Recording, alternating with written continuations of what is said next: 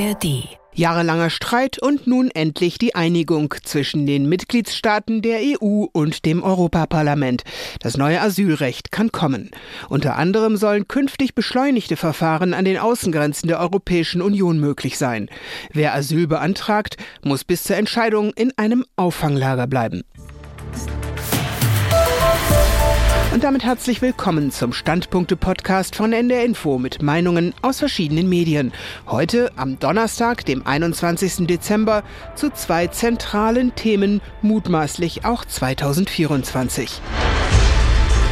Die Frankfurter Allgemeine Zeitung nennt die geplanten Grenzverfahren einen ersten Schritt, um schon bei der Einreise wenigstens diejenigen auszusortieren, die aus Ländern mit wenig Verfolgung kommen. So menschenunwürdig wie die Flüchtlingsverbände diese Kurskorrektur darstellen, ist sie nicht. Die wichtigste Wirkung, die von den neuen Grenzverfahren ausgehen kann, ist, dass die Sogwirkung der bisherigen Praxis gemindert wird.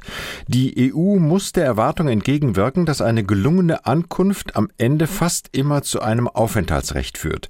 Funktionieren wird das neue System nur, wenn die Länder an der Außengrenze es durchsetzen und die Zusammenarbeit mit Herkunfts- und Transitländern klappt. Im Deutschland Deutschlandfunk warnt Brüssel-Korrespondentin Caroline Born ebenfalls vor zu hohen Erwartungen. Effizientere Rückführungen nach nur wenigen Wochen im Grenzverfahren. Das klingt allenfalls in der Theorie gut.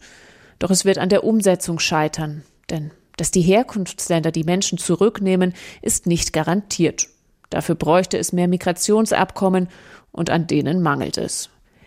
Ebenso ist fraglich, ob eine schlechtere Behandlung also die Aussicht, in eine geschlossene Einrichtung gesteckt zu werden, die Menschen wirklich davon abhält zu kommen.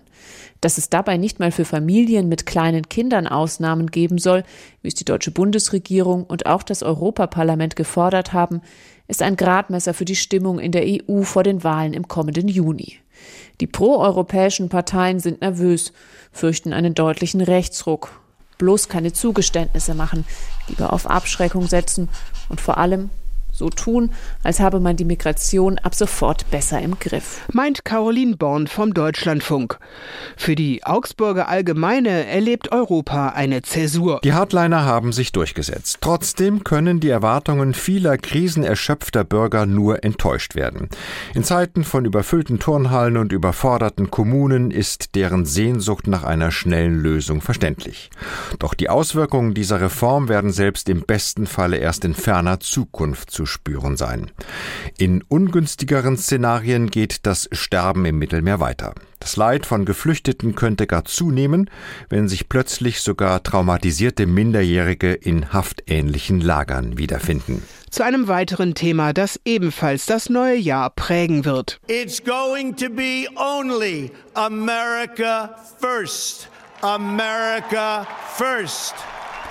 Ob Donald Trump es wieder schafft, Amerika als Präsident vor alles andere zu stellen, das könnte etwas schwieriger geworden sein. Denn gestern wurde der frühere Amtsinhaber von den Vorwahlen im Bundesstaat Colorado ausgeschlossen. Das dortige oberste Gericht hatte entschieden, Trumps Name darf nicht auf den Stimmzetteln stehen, wegen seiner Rolle beim Sturm auf das Kapitol 2021. Rike Havertz, internationale Korrespondentin bei Zeit Online, findet es aber eher unwahrscheinlich, dass die Entscheidung in Colorado Trump tatsächlich aus dem Rennen fegt. Es handelt sich ja vor allen Dingen erstmal um eine Entscheidung, die die Vorwahlen der Republikaner betrifft. Wenn es noch entschieden wird, bis diese Wahlzettel in Colorado gedruckt werden Anfang nächsten Jahres, dann könnte es so sein, dass er eben in Colorado nicht zur Wahl steht, dass wird aber nicht beeinflussen, ob er Präsidentschaftskandidat seiner Partei wird, weil er deutlich führt. Das heißt, er braucht diesen Bundesstaat nicht. Und wenn wir einmal weiterdenken und auf die Wahl im November gucken und er dann gegen Biden antreten sollte, braucht er Colorado auch nicht notwendigerweise, weil dieser Bundesstaat zuletzt eher demokratisch dominiert war. Das heißt, nicht unbedingt einer der entscheidenden Wahlstaaten sein würde. Meint Rike Havertz, internationale Korrespondentin im Podcast bei Zeit Online. Aus Sicht der Neuen Zürcher Zeitung sind die neuen Richter am Supreme Court in Washington nicht um den Fall zu beneiden. Der aus staatspolitischer Sicht einzig richtige Entscheid wird ein Verzicht auf den Ausschluss Trumps sein. Nicht ein Gericht, sondern das amerikanische Volk muss darüber entscheiden, ob es jemandem wie Trump die Führung der Nation anvertrauen möchte oder nicht. Alles andere würde zu Recht als ein Übergriff der Eliten eines Landes wahrgenommen, dessen Verfassung nicht einmal die Wahl eines rechtmäßig verurteilten und im Gefängnis einsitzenden Verbrechers zum Präsidenten eindeutig ausschließt.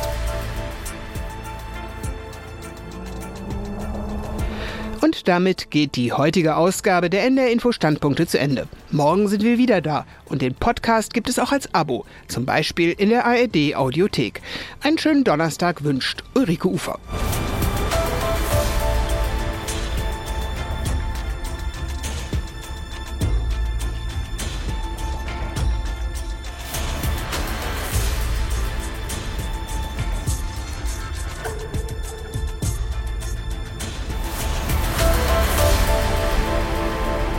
Ein Podcast von NDR Info.